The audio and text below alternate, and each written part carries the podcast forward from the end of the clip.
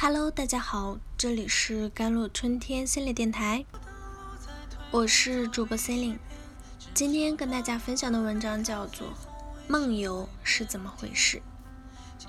数百年前的莎士比亚也对梦游这个奇妙现象颇有兴趣，在他的作品《麦克白》中，甚至还为其进行了准确的描述。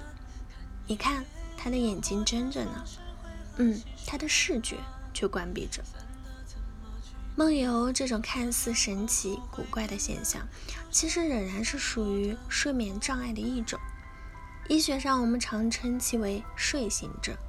它是一种在睡眠过程中尚未清醒而起床，在室内或者户外行走，或者做一些简单活动的睡眠和清醒的混合状态。一般梦游者不说话，询问也不回答，大多都能自动回到床上继续睡觉。引发梦游的主因呢是睡眠阶段转换不完全，尤其小孩若在熟睡期间忽然被叫醒，日后就会有睡眠阶段转换不全而引起梦游的可能。这样的状态用晕晕乎乎。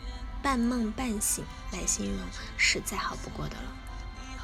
所以梦游的人虽说视觉是关闭的，但是面对现实中的种种障碍，他也能够回避的恰到好处。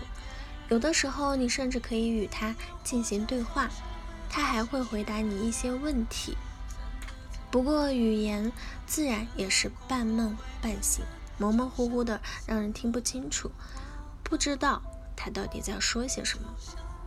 流行病学的研究指出啊，睡行症的发生率大约为百分之一到百分之五，主要是发生在儿童身上，成人只占少数。根据美国斯坦福大学医学院的最新研究表明，约百分之三点六的成年美国人可能都患有梦游症。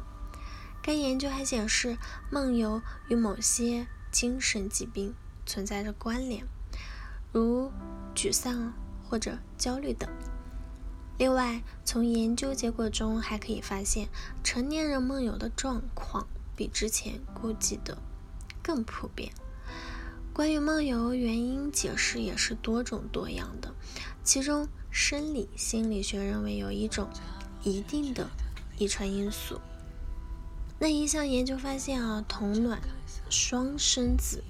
出现梦游的一致性达到了百分之零点五五，而异卵双生子亦达到了零点三五。百分之二十四的梦游者的家人也有同样的毛病，而且有百分之五十的梦游者有特殊的与免免疫系统有关的标记的基因，这种基因平均四个人就有一个。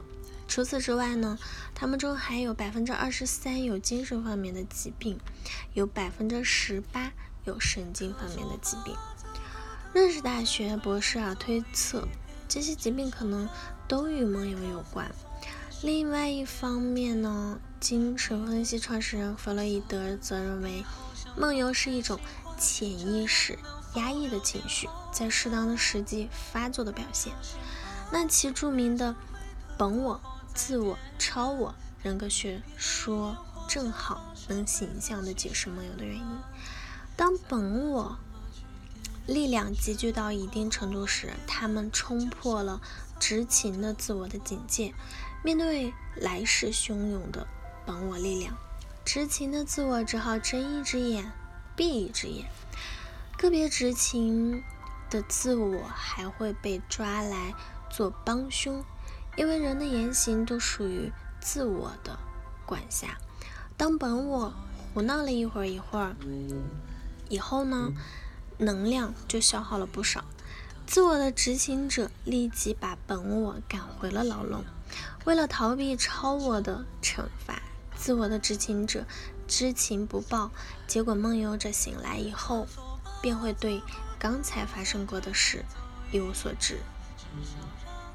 嗯，美国的加利福尼亚睡眠障碍中心的负责人 Michael，那他表示，当你叫醒梦游者时，他们可能会被吓一跳，或者是感到无所适从，但认为这会让他们因惊吓过度而死亡，则完全是耸人听闻的谬论。至少我从来没有听说过有确切文件记载过有人因此而被吓死。目前治疗梦游症最直截了当的方法仍然是厌恶的疗法，也就是将梦游的人从梦游的状态中叫醒，或者是中断他的梦游行为，通过厌恶的疗法让梦游者脱离梦游状态，打破了梦游者的行为的定式。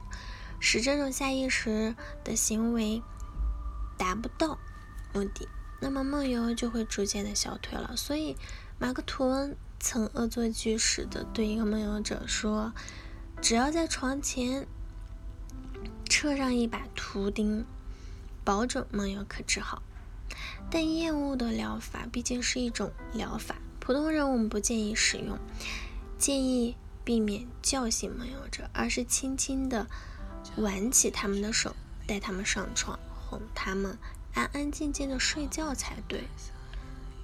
其实要寻找梦游者的病因是非常简单的。梦游者的梦游行为十有八九代表了他内心深处的想法。好了，以上就是今天的节目内容了。